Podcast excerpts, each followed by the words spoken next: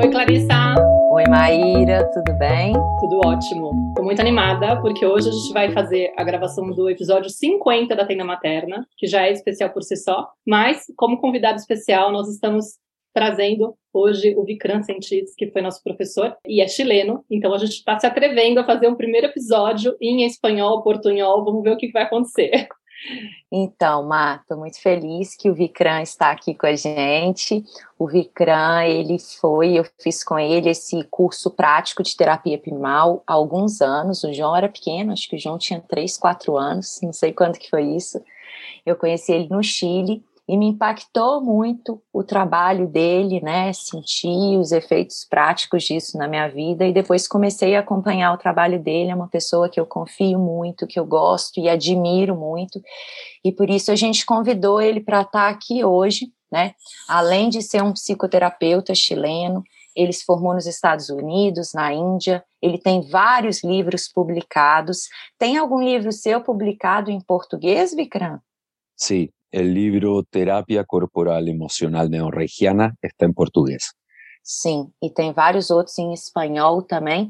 E eu e a Maíra fizemos o curso prático com ele de introdução à teoria da terapia primal no ano passado. Então é uma honra te receber aqui na nossa tenda. Seja muito bem-vindo. Prazer te receber aqui, Vikram. Se você quiser falar mais alguma coisa de você, fica à vontade. eh, nada, muchas gracias por invitarme.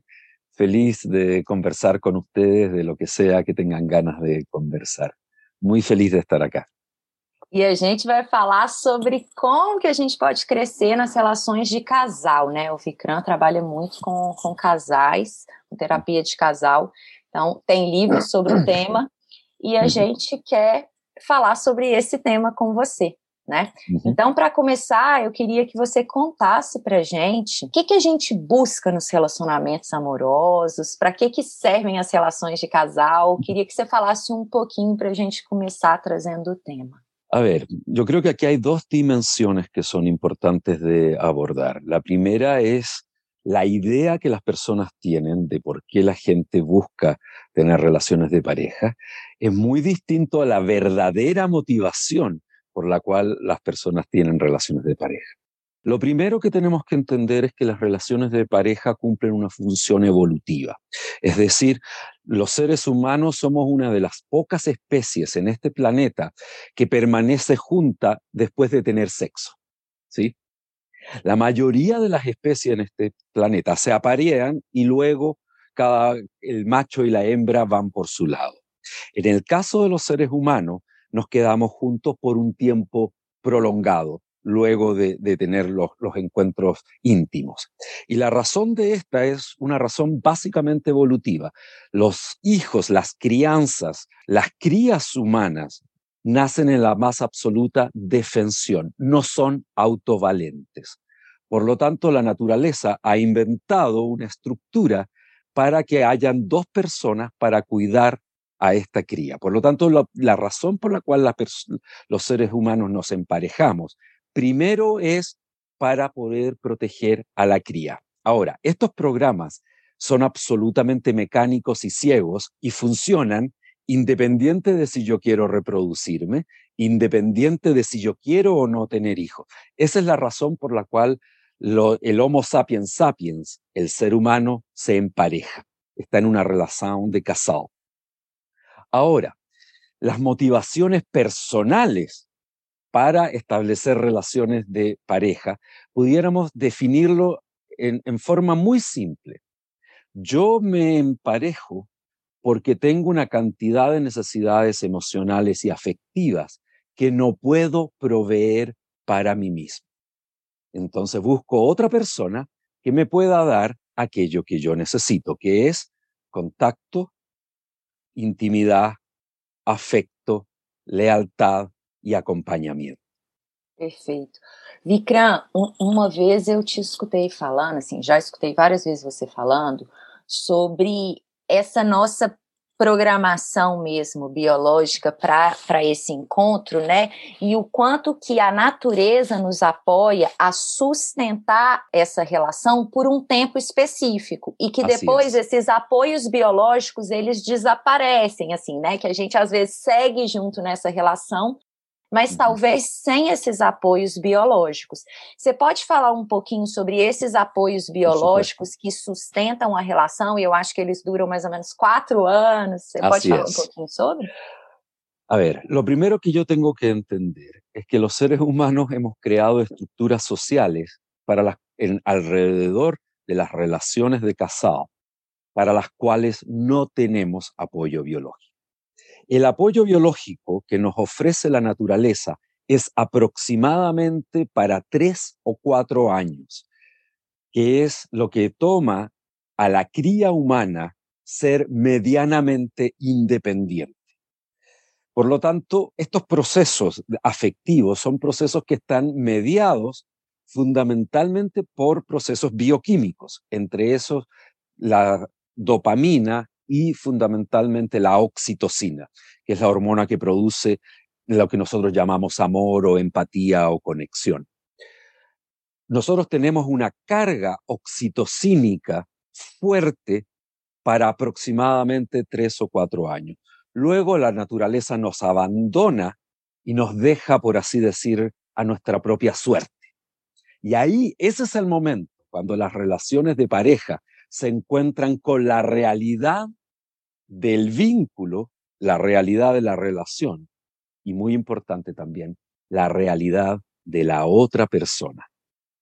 Por lo tanto, que una relación de pareja permanezca en el tiempo siendo una relación nutritiva va a fundamentalmente depender de quién fue la persona que yo escogí al comienzo de estos cuatro años cuando yo estaba en un proceso de alta exaltación emocional, lo que nosotros llamamos el enamoramiento. E Vikram, eu vejo assim um padrão muito recorrente assim, em mulheres que são bom, eu, eu, trabalho às vezes o tema da codependência, né, nas mulheres. E eu vejo um padrão muito comum da gente às vezes projetar no homem um ideal daquilo que a gente gostaria que, que essa pessoa fosse, logo de, uhum. de início, sem ter consciência, e aí se casa com a versão do que eu acredito que eu posso fazer desse cara quando eu investi toda a minha energia para mudar esse cara, porque geralmente a mulher codependente ela vem de um ambiente, de um lar, né, de um lugar é, disfuncional, onde ela viu uma mãe codependente tentando salvar o pai e repete esse padrão achando que o papel dela, como ela tentou resolver também, ela entrou nesse lugar de cuidar desses adultos, tentar ajudar essa mãe que estava desesperada, ou esse pai que estava, de repente, com algum uhum. vício, é, algum problema, ou os dois com problemas financeiros, alguma coisa, né? Ela se envolveu, se, se, se percebeu aí nesse lugar de tentar ajudar essa, esse casal, não conseguiu, e não. tenta reproduzir isso na vida adulta, sem querer, no relacionamento dela, buscando um homem mais fraco, mais frágil, inferior, uhum. e que ela fala: uhum. Uau, esse sim eu vou conseguir realizar aquilo que eu não consegui realizar. E eu vejo o potencial dele. Nossa, eu tenho uhum. certeza que uma vez que ele esteja é, com tudo isso resolvido pela minha ação, ele vai ser, uhum. inclusive, eternamente grato e certamente não vai me abandonar. Tem todo bueno. um filme aí. ¿Você reconoce eso? ¿Entende sí, absolutamente. Lo que tú acabas de decir, bueno, es, hay una enorme cantidad de presunciones, de presupuestos que tienen muy poca relación con la realidad. Lo que tú llamas esta cosa codependiente, yo lo llamo el síndrome de Madre de Teresa de Calcuta. Donde yo, la mujer piensa que su afecto, su amor o su dedicación va a transformar a la otra persona en su ideal. Evidentemente que esto no funciona, porque usualmente cuando la gente se siente querida, lo que ocurre es que tiende a quedarse donde está. No se siente desafiado a tener que modificar aspectos internos. Y también, por otro lado, nadie modifica aspectos de su funcionamiento psicológico para satisfacer las necesidades de otra persona, a no ser que esté en la primera etapa que es cuando uno presenta la mejor imagen de sí mismo, de tal manera de maximizar el éxito reproductivo. ¿sí? Por lo tanto, el, aquí hay otro asunto que tú mencionas y tiene que ver con cómo nosotros desplazamos hacia las relaciones de pareja los aspectos no resueltos con nuestra familia de origen.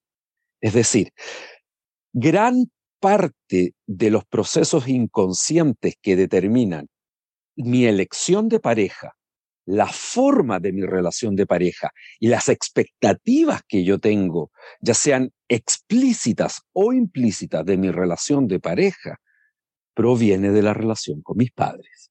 Por lo tanto, mientras yo no resuelva o tengo un alto nivel de resolución con los conflictos, los traumas o los problemas psicológicos con mi familia de origen, es muy difícil que yo pueda construir una relación consciente con mi pareja. ¿sí? Y efectivamente esta idea de que yo, yo creo que hay un componente biológico acá. Las mujeres, como vienen biológicamente programadas para cuidar a los infantes, para cuidar a las crianzas, evidentemente que hay una tendencia a la empatía emocional que es mayor que la que tienen los hombres.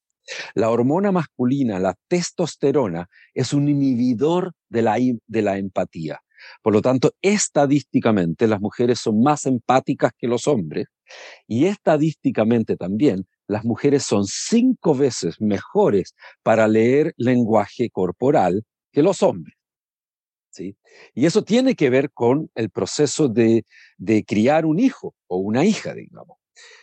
Y muchas veces estas programaciones biológicas son desplazadas también hacia la relación de pareja y yo convierto a mi pareja en un hijo más, ¿sí? Donde yo trato de cuidarlo de sí mismo, algo que es absolutamente imposible. Yo no puedo cuidar a mi pareja de sí misma. Lo trato de proteger de sus propios impulsos o tendencias. ¿sí? Y creo que dándole mucho, mucho amor, la persona va a convertirse en lo que yo necesito. Y aquí hay un segundo, una tercera cosa que yo creo que es importante y tiene que ver con el hecho de que las personas que tienen las historias emocionales que tú acabas de mencionar tienden a obtener afecto dando afecto. Es decir, aprenden a comprar amor focalizándose en las necesidades afectivas del otro, tratando de satisfacerla con la secreta o inconsciente esperanza que yo voy a recibir amor de vuelta. Y ustedes podrán entender que eso no ocurre.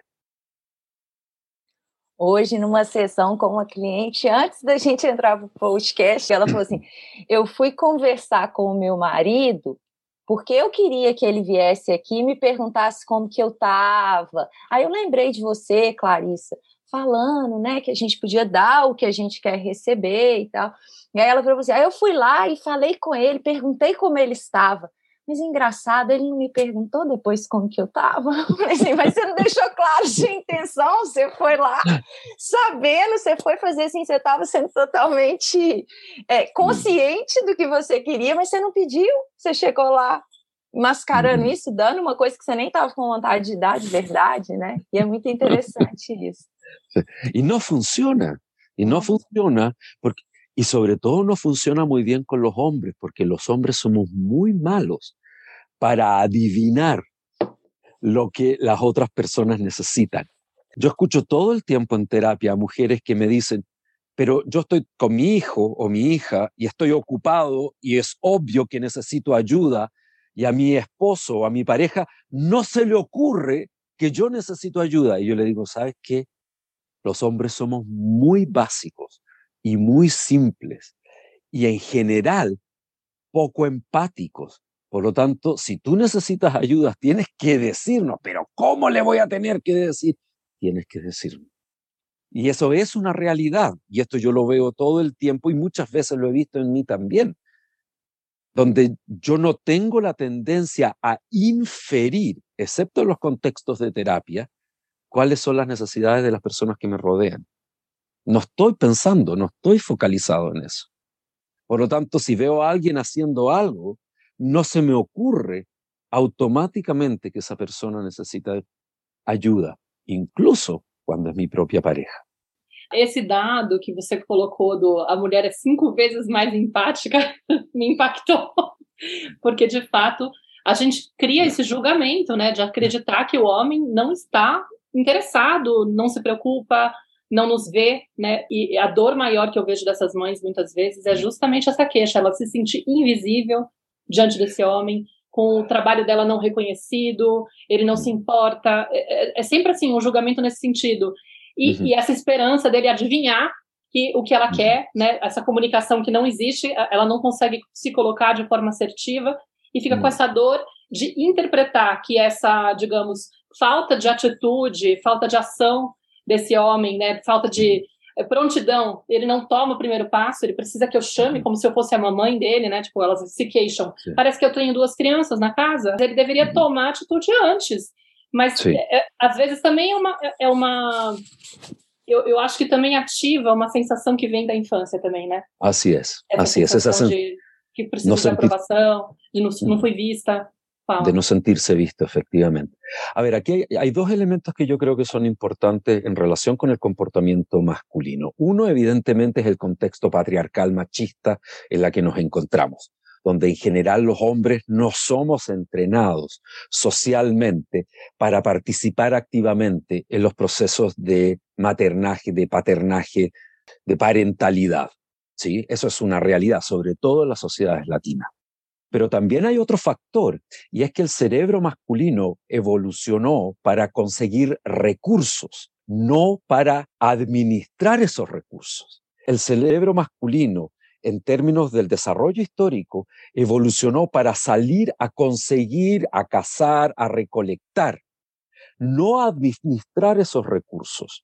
Y esa es una de las razones por las cuales a los hombres automáticamente no se le ocurre la administración de recursos dentro del hogar y usualmente son las mujeres las que son más hábiles para hacer eso. Entonces es una mezcla, una combinación entre una programación que es biológica y el patriarcado y el machismo que lo pone al hombre en un lugar de príncipe dentro de la casa, digamos. Pero hay una cosa acá que, que es, que es cierta, digamos, y de hecho una de, las impresiones que yo tengo, y estoy extrapolando esto a un nivel mucho más amplio, los hombres no deberían estar en lugares de liderazgo ni político ni social, deberían ser las mujeres las que deberían estar en esos lugares, porque el cerebro femenino evolucionó para administrar recursos. El cerebro, si tú pones a una persona cuyo cerebro evolucionó para conseguir recursos a cargo de la administración, lo que va a ocurrir es que va a tratar de conseguir más recursos.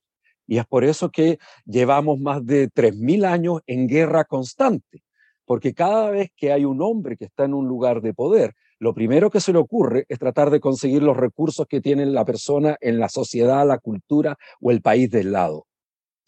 Yo soy un convencido que el futuro de la humanidad, los liderazgos deben estar en manos femeninas, bajo ninguna circunstancia en manos masculinas. Los hombres somos los peores administradores. Queria aprofundar numa questão que é o uhum. seguinte: você já falou um pouquinho, né, do quanto que os nossos vazios emocionais da infância, o quanto que as nossas feridas, eles vão de alguma maneira, principalmente depois desse período inicial aí da paixão, né, desse uhum. encontro que a gente vai mascarar muito, vai estar tá ali tentando mostrar, exaltar as nossas qualidades, né, para ficar ali com aquela pessoa, mas uhum. depois de um tempo, como que essas feridas, essas sombras, esses vazios, eles começam a aparecer e de certa forma eles talvez são impulsos para a gente se relacionar com uma pessoa X e não outra. Então eu queria que você falasse um pouquinho sobre como que se dá essa dinâmica, né? Sobre o quanto que esses nossos vazios emocionais da infância, o quanto que a gente projeta eles nas nossas relações de casal e como que vai acontecendo essa dinâmica aí. Hay una frase que yo siempre digo y es que la relación de pareja, la relación de casado es el escenario donde yo repito mis dramas infantiles. Esto no es consciente y no tiene que ver con el uso de la memoria ni con lo que yo recuerde de mi propia infancia o de mi, niñez, sino que esto es un proceso automático. Los seres humanos naturalmente tendemos a desplazar y a proyectar sensaciones que retenemos por personas que han ocupado lugares similares en nuestra vida a nuevas personas o nuevos contextos emocionales. Eso ocurre en todos los lugares, o sea, yo, yo desplazo sensaciones que tengo de mi familia de origen a mi trabajo, yo desplazo sensaciones que tengo a, a los lugares donde yo estudio y evidentemente con mayor intensidad a la relación de pareja. ¿Por qué? Porque la relación de pareja en esencia tiene la connotación de lo que se llama nutrición materna. ¿Qué es la nutrición materna? Es la sensación de sentirse visto, considerado, acompañado y contenido.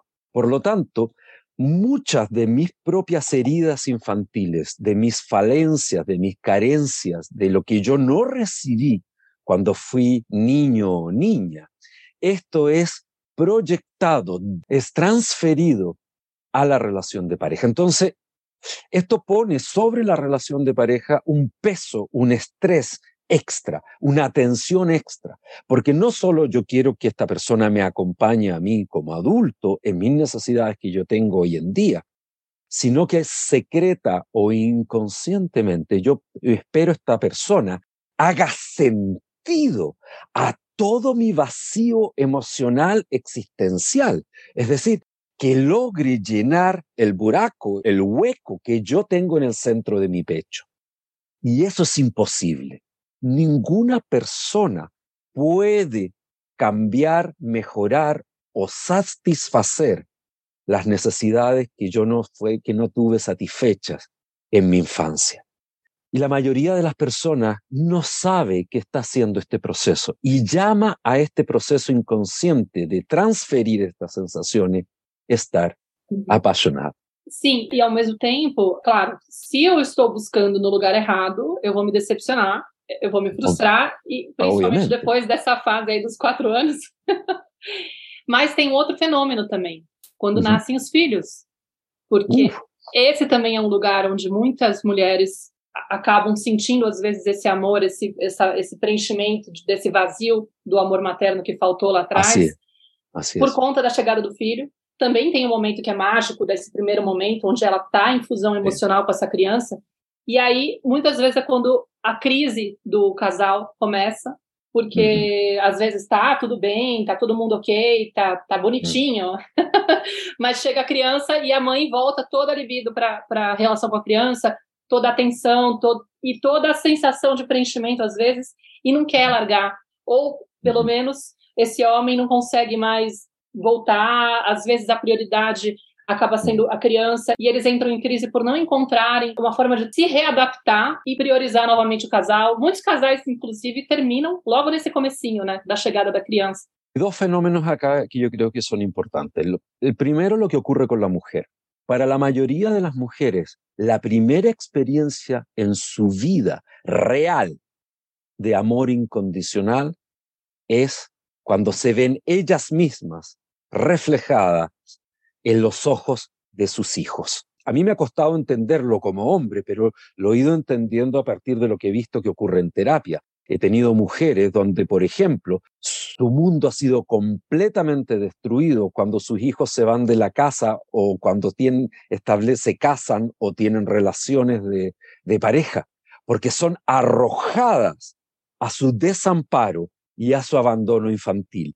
Y ahí se dan cuenta que tenían proyectado en su crianza su necesidad de amor incondicional. Y evidentemente que lo que ocurre con el hombre es que pasan varios procesos acá. Lo primero es que los hombres no somos inundados por oxitocina cuando nos convertimos en padres. Tenemos cero apoyo biológico comparado con las madres. Nosotros tenemos apoyo biológico para hacer hijos, pero no tenemos apoyo biológico para ser padres. Por lo tanto, muchas veces nos cuesta mucho como hombres conectarnos con nuestras propias crianzas por el hecho de que el desarrollo del afecto masculino hacia su hijo o hacia su hija ocurre en términos vinculares, cuando los niños comienzan a interactuar de vuelta con nosotros. Recién comenzamos, entonces muchas veces los primeros meses nos sentimos absolutamente excluidos emocionalmente. Y lo que ocurre es, tenemos proyectada en nuestra pareja, en nuestra mujer, a nuestra madre, y luego nuestra madre se vuelca sobre nuestro hijo y yo soy llevado a mi abandono y a mi desamparo infantil y no sé cómo lidiar con eso tampoco. Entonces llega un momento donde la mujer no solo tiene que lidiar con lo increíblemente demandante que es el proceso de maternaje, pero además tiene que lidiar con el hombre que se siente emocionalmente excluido, que no encuentra su lugar en esto y que pide lo que aprendió históricamente para sentirse visto y considerado y que generalmente tiene que ver con que necesita sexo. Y en los primeros meses, cuando uno es madre, lo último que quiere es otra persona encima mío. Às vezes nos primeiros anos. Las veces los primeros años, es cierto. Entonces, o sea, ¿cuál es el máximo potencial de una madre? Darse una ducha, ir al baño tranquila y dormir. Sexo no está dentro de las prioridades. No. Y eso cuesta mucho para los hombres, no solo por su propia necesidad de, placer sexual, sino que eh, para muchos hombres esa es su forma de, de sentirse reconocido, de generar identidad, de sentirse visto, de sentirse emocionalmente incluido. Entonces es muy complejo para el hombre lo que ocurre acá y la mayoría de las veces los hombres no saben lo que les ocurre y tampoco saben cómo lidiar con ello. E que caminho você sugere? Para, para tanto para um quanto para outro. O que você falaria para essa mulher e para esse homem? Porque muitas acabam realmente ver, abrindo mão da relação. Hay que adaptarse. Los hombres tenemos que adaptarnos y entender que nuestro lugar en, el proceso, sobre todo durante los primeros 18 meses de, vida de nuestro hijo, nuestro lugar es ayudar a que nuestra mujer descanse. Ese es nuestro lugar. No podemos ser el foco. No significa que nunca más vamos a ser el foco, pero tenemos que entender que durante los primeros 18 meses el foco es el hijo, la hija.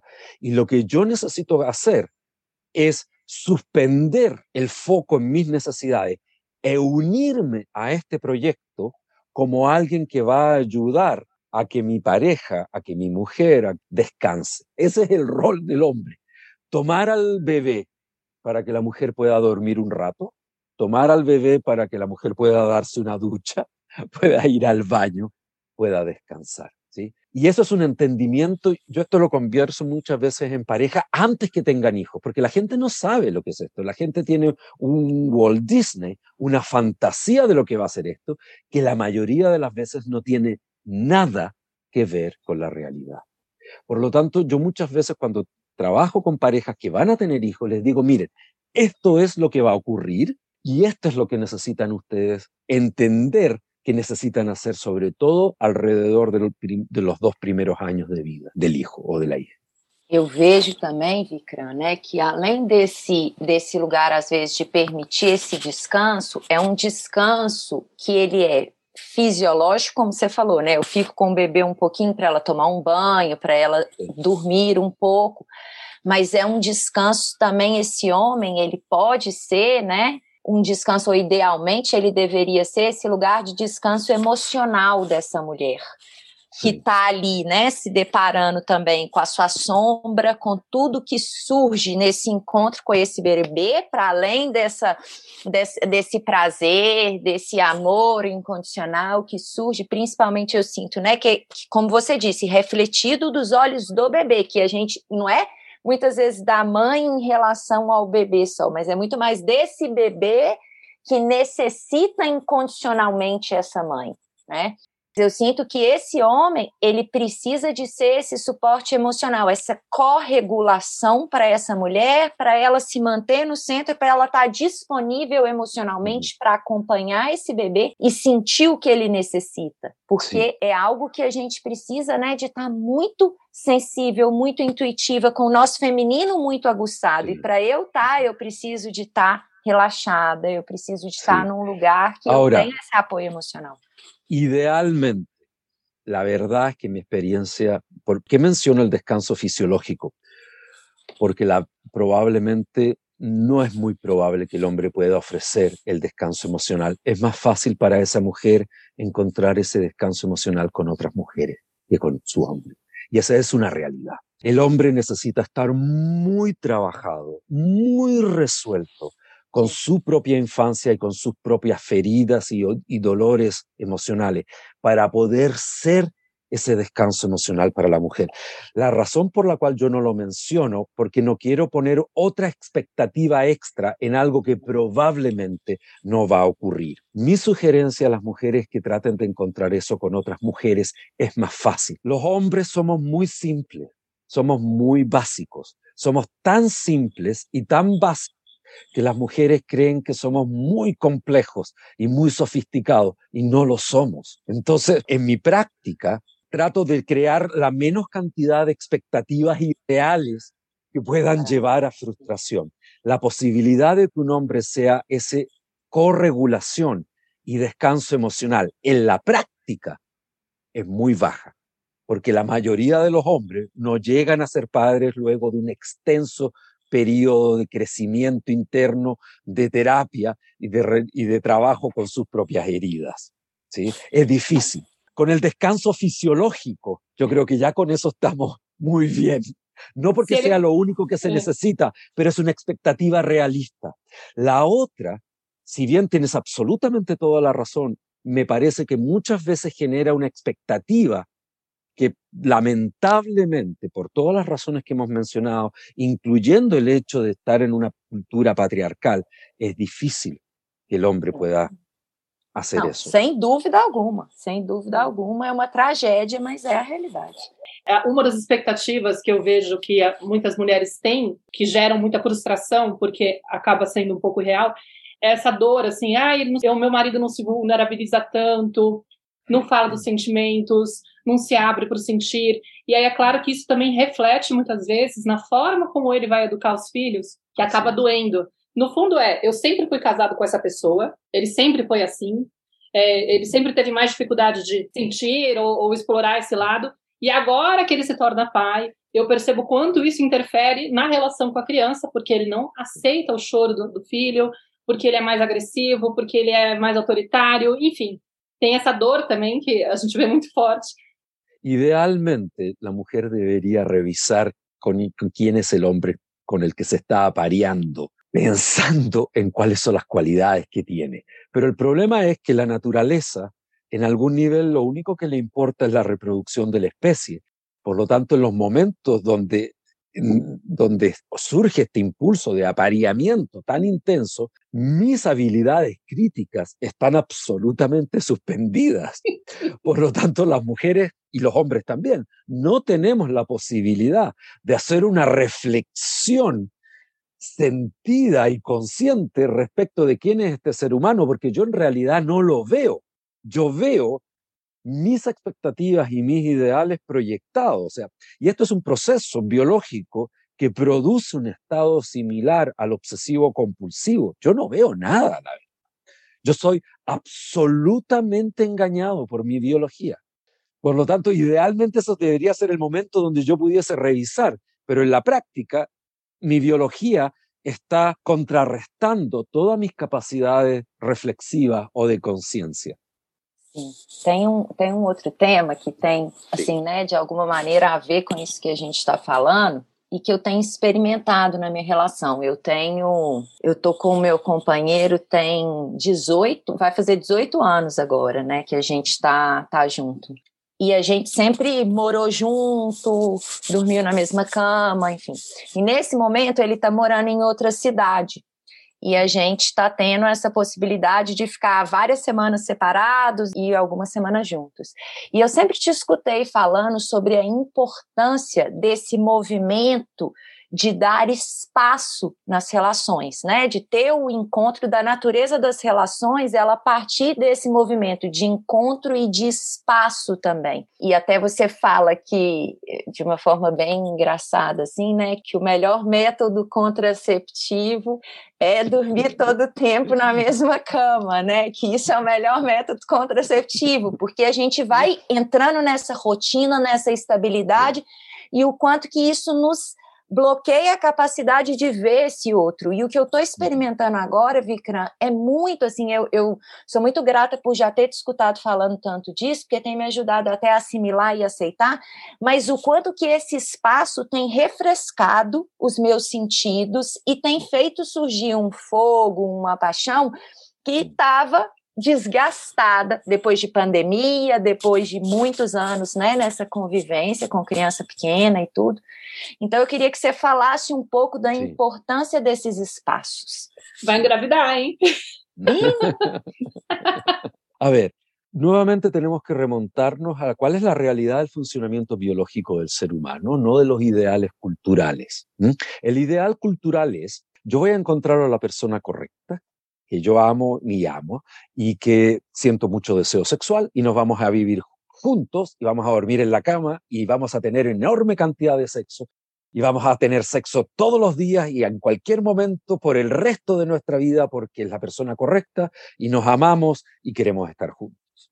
Eso es un bonito ideal, pero no tiene nada que ver con la realidad del funcionamiento emocional y fisiológico del ser humano. El ser humano tiene una característica y es que su sistema nervioso genera tolerancia a los estímulos. De la misma manera que nosotros no sentimos la ropa, por ejemplo, que tenemos puesta en este momento porque la hemos utilizado toda la vida.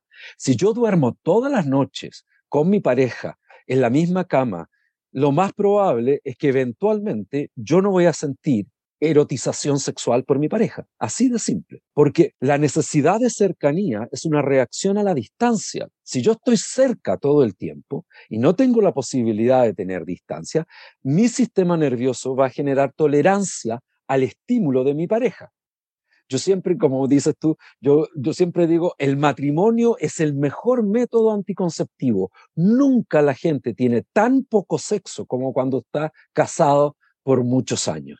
Y esa es una realidad. O sea, las parejas no hablan de esto porque les da mucha vergüenza. Yo lo escucho en terapia porque tengo acceso a la vida de la gente. Pero la gente que lleva 15, 16, 17 años juntos no tienen sexo casi nunca. Tienen sexo una vez al mes, seis veces al año y quieren a su pareja, sienten amor por su pareja, pero no sienten atracción sexual. Y la razón es muy simple. Está sobreexpuesto. A mí me puede gustar mucho el sushi, por ejemplo, pero si yo como sushi al desayuno, al almuerzo y a la cena todos los días, eventualmente yo voy a querer comer cualquier cosa menos sushi. Y eso es una realidad. Esta idea de que si yo amo a alguien, lo amo 24 horas al día y que eso no varía porque esa persona correcta es una ignorancia respecto de los procesos. Los seres humanos necesitamos distancia para necesitar cercanía.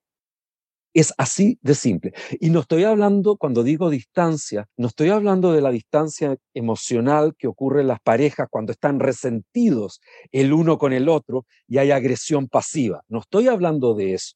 No estoy hablando de la distancia de no encontrarse emocionalmente.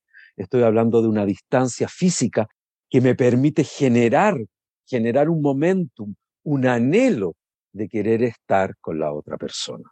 Si yo genero suficiente distancia, yo puedo mantener una relación con un alto nivel de interés sexual por la otra persona. Yo tengo, llevo 24 años con mi pareja y todavía tenemos sexo, por lo menos una vez por semana. Y eso es gracias al hecho de que nunca dormimos juntos en la misma cama. Yo tengo mi habitación y ella tiene su habitación en la casa y nos encontramos cuando queremos encontrarnos. Pero no estamos sobreexpuestos el uno al otro. Y a la gente le cuesta mucho entender eso y le da mucho miedo el permitir estos espacios de, de separación. Y le da mucho miedo a las personas no dormir con su pareja. Y aquí hay una razón que es muy importante. La mayoría de las personas utiliza el dormir con su pareja como una forma de regulación emocional, como debió haberlo hecho cuando era infante con sus padres. Y esa, o sea, porque si tú piensas solamente pensando en abstracto, la idea de tener a alguien metido en tu espacio y que te toca en la noche y no poder estirarte dentro de la cama, todo lo que tú quieras, no suena una buena idea. Entonces, ¿por qué la gente le gusta dormir abrazado o muy cerca de su pareja? Porque no tuvo la posibilidad de completar esa etapa cuando eran niños probablemente fueron separados de sus padres y llevados a dormir a otra habitación solos antes de que estuvieran listos emocional e neurologicamente para dormir solos. Esse movimento que você fala da pessoa buscar esses espaços para estar distante do, do, casal, de certa forma, é uma forma madura de resolver. Eu vou me nutrir emocionalmente, não Sim. dependendo, não projetando nesse casal, nessa uhum. pessoa, né, no, meu companheiro, a, a, uhum. responsabilidade de preencher esse meu vazio. Aí a, assim, relação pode chegar num nível de, talvez, de uhum. leveza, né? Para não, não ficar Sim. com esse peso aí, com essa carga dele, dele uhum. suprir isso. Eu queria perguntar uma coisa que eu fiquei pensando assim: nós estamos falando muito da possibilidade é, de, muitas vezes, dentro do relacionamento, eu vou Sim. me deparar com as feridas que eu tenho da infância, com os padrões que eu trago lá de trás, e aí eu vou perceber várias coisas que eu tenho que trabalhar em mim e muitas vezes eu vou entrar em choque porque eu vou perceber que escolhi uma pessoa que talvez não tenha muito sentido para mim. No entanto, ainda existe uma possibilidade de crescimento dentro da relação. Beleza, legal, interessante. Sim. E realmente muitos muitos casais podem reparar isso e se reencontrar depois de descobrirem que as digamos que os motivos pelo, pelos quais eles se juntaram não eram exatamente os mais é, conscientes, né? Eles foram um pouco na loucura e, ah, mas ainda assim tem como reparar. E quando eu posso ter é, uma ideia clara de que não tem como insistir? Porque eu percebo que também tem muitas pessoas que entram nesses relacionamentos, depois se dão conta que não era o, a pessoa ideal, mas se sentem naquela angústia de eu, eu não tenho direito de sair desse relacionamento, principalmente se tem filhos, usando a desculpa dos filhos, né? Sim, sim. Mira, yo voy a decir algo que puede sonar bastante dramático, pero que está basado absolutamente en mi experiencia clínica. La mayoría de las personas que yo conozco que están en relaciones de parejas largas deberían separarse. No hay amor. Hay apego afectivo, hay dependencia emocional, hay amor a la estructura que han creado, la familia, la hipoteca, pero lo que sustenta la relación de pareja, que es el encuentro de, de naturaleza emocional, sexual, entre estos dos seres humanos, la mayoría de las relaciones largas de pareja que yo conozco, eso se acabó hace mucho tiempo. Y esto puede sonar un poco dramático, pero, pero es cierto, la, la mayoría de las personas estira vínculos afectivos insatisfactorios, no solo por la forma en que yo me vinculo con la otra persona, sino que porque simplemente yo ya no amo a esta persona. Yo lo estiro porque tengo miedo a la soledad, porque tengo miedo a estar solo, porque tengo miedo a hacer nuevamente, a entrar en contacto nuevamente con mi sensación de abandono y de desamparo infantil. La mayoría de las personas que yo conozco debería separarse. Ahora, el punto es, ¿es posible reencontrarse? Es posible, ¿sí? Pero el problema es que muchas veces esto no es un acercamiento neutro, no es un acercamiento virgen, no es un acercamiento objetivo. Yo no me acerco a mirar mi relación diciendo, ok, ¿qué es lo que yo quiero acá? ¿Cuál es la realidad de lo que ocurre? La mayoría de las personas se acercan y dicen, ¿cómo hago para volver a sentir algo que no siento para que esto no se desarme? Y eso para mí, desde mi perspectiva, es un pésimo lugar para comenzar. Yo necesito mirar si esto es algo que tiene la posibilidad de objetivamente de ser salvado o de que se convierta en algo que sea nutritivo. Y aquí hay algo que es muy importante y yo lo repito mucho. Se supone que uno está en pareja porque es mucho, mucho más entretenido, mucho más divertido que estar solo. Y eso yo tengo que mantenerlo siempre en como foco. Jones, la relación de pareja es el centro de lo que nosotros llamamos la estructura familiar. No es posible tener una relación de pareja o de familia nutritiva y satisfactoria si hay dos personas que no desean en realidad estar juntos. Parece muy obvio, pero la gente no tiende a ver esto, que, que desde mi perspectiva es absolutamente necesario. Y es yo tomo la relación de pareja, yo tomo la familia como un objetivo en sí mismo que necesita ser salvado. Y no es verdad. La relación de pareja y la familia no es un objetivo en sí mismo, es un medio. ¿Un medio para qué? Un medio para la satisfacción y la felicidad humana. El objetivo es la satisfacción y la felicidad, no las estructuras. El auto, el carro, el vehículo, el automóvil que yo utilizo es un medio de transporte, no un objetivo. El objetivo es que me desplace de un lugar a otro, ¿se entiende?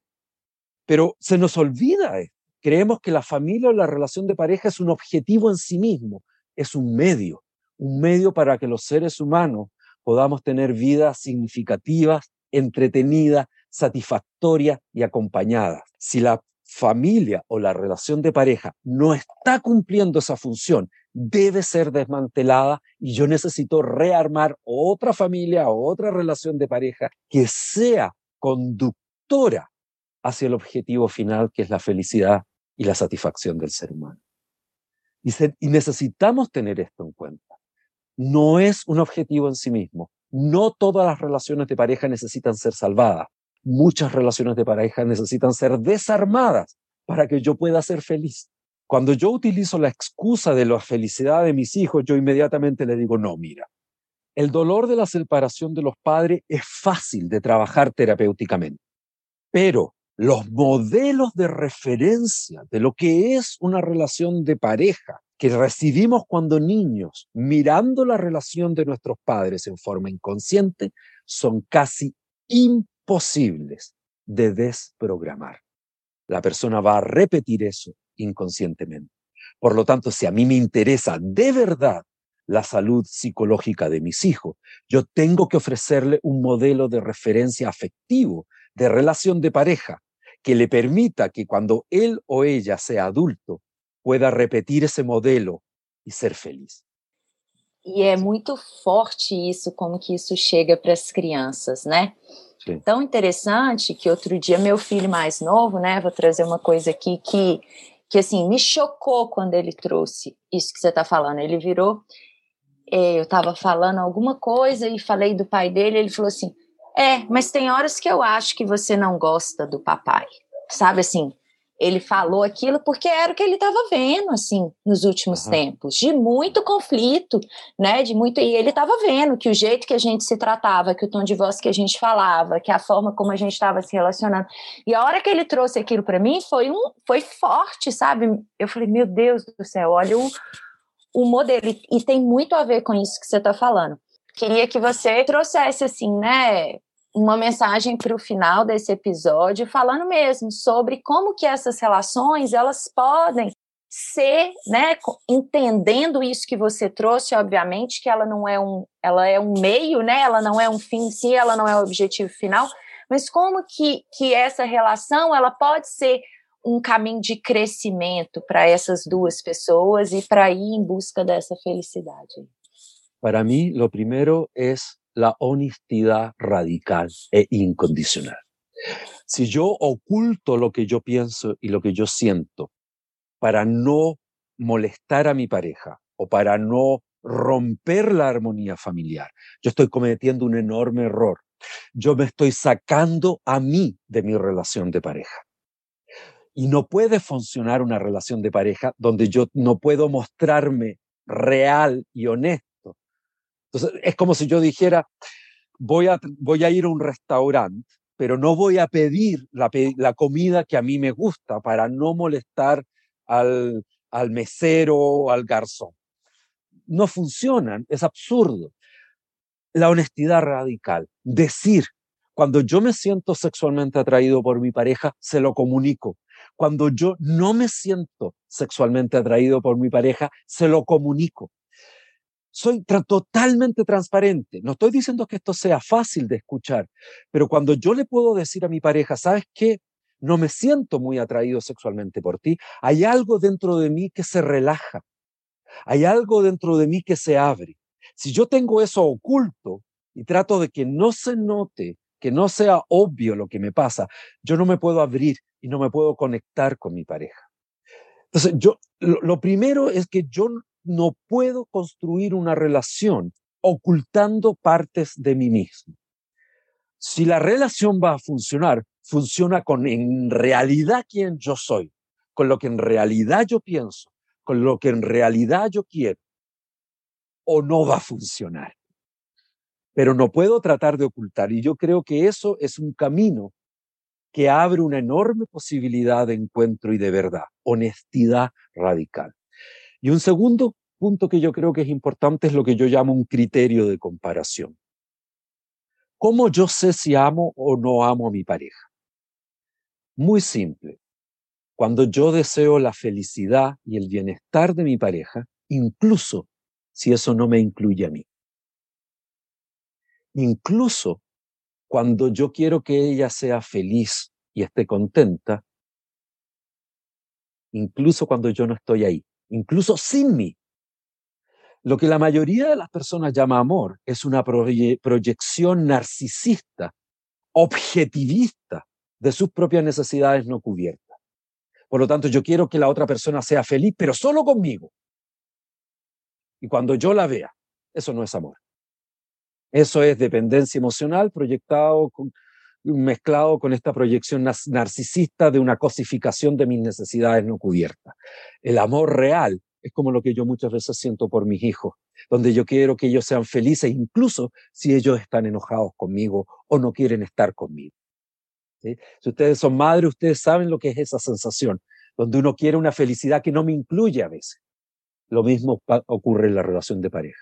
Yo quiero la felicidad de la otra persona. Y a veces yo puedo ver que tener a esta persona amarrada a esta relación o amarrada a mí lo hace sufrir. Si yo realmente amo a esta persona, yo quiero que esa persona sea feliz. Conmigo, sin mí, con otra persona, es irrelevante. Lo que yo quiero es su felicidad. Eso es un buen criterio. Com esses dois pontos, acho que a gente pode ficar aqui, porque a gente vai ter tarefa para ficar refletindo aí um bom tempo. Primeiro, eu acho que essa coisa da honestidade, né?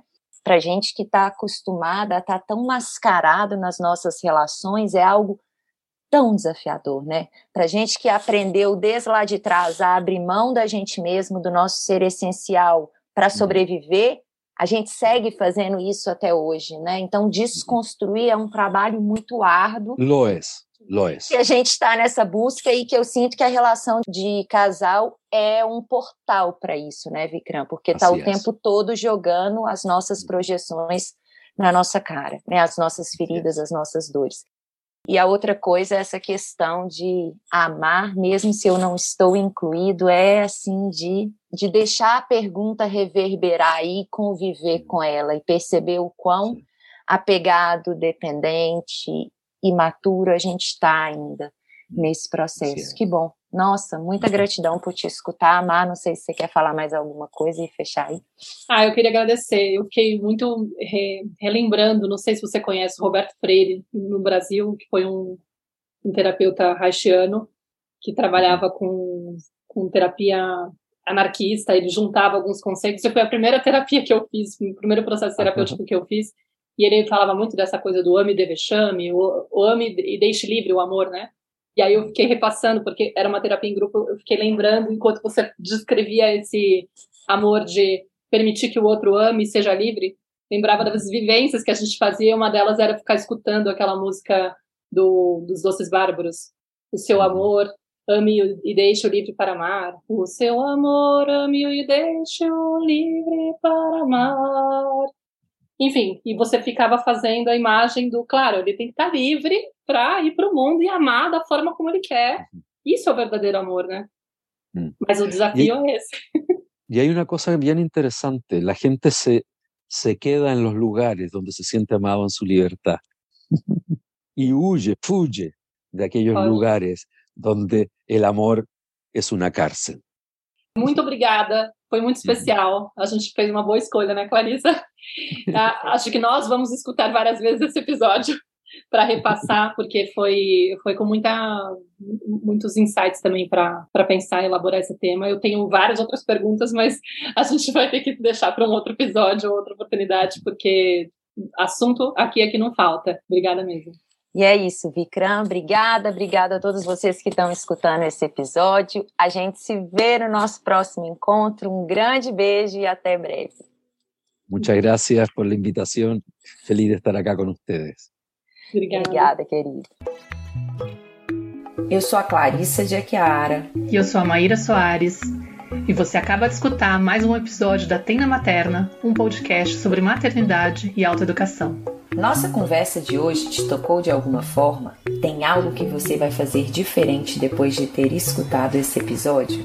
Se sentir no seu coração, compartilha com suas amigas nosso podcast, deixa um comentário no nosso perfil do Instagram, tendamaterna.podcast, contando como esse episódio mexeu com você. Segue a gente no Spotify para não perder nenhum encontro de inspiração, crescimento, trocas profundas e muito apoio. Nos vemos em nosso próximo episódio. Até lá!